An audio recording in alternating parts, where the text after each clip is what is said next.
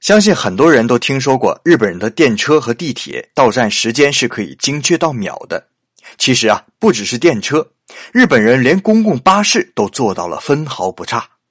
在日本，每个公交车站都有一个时间表，每条线路都会在运营前的不同时间段里实际测试几十次，以确保巴士会准时到达站点。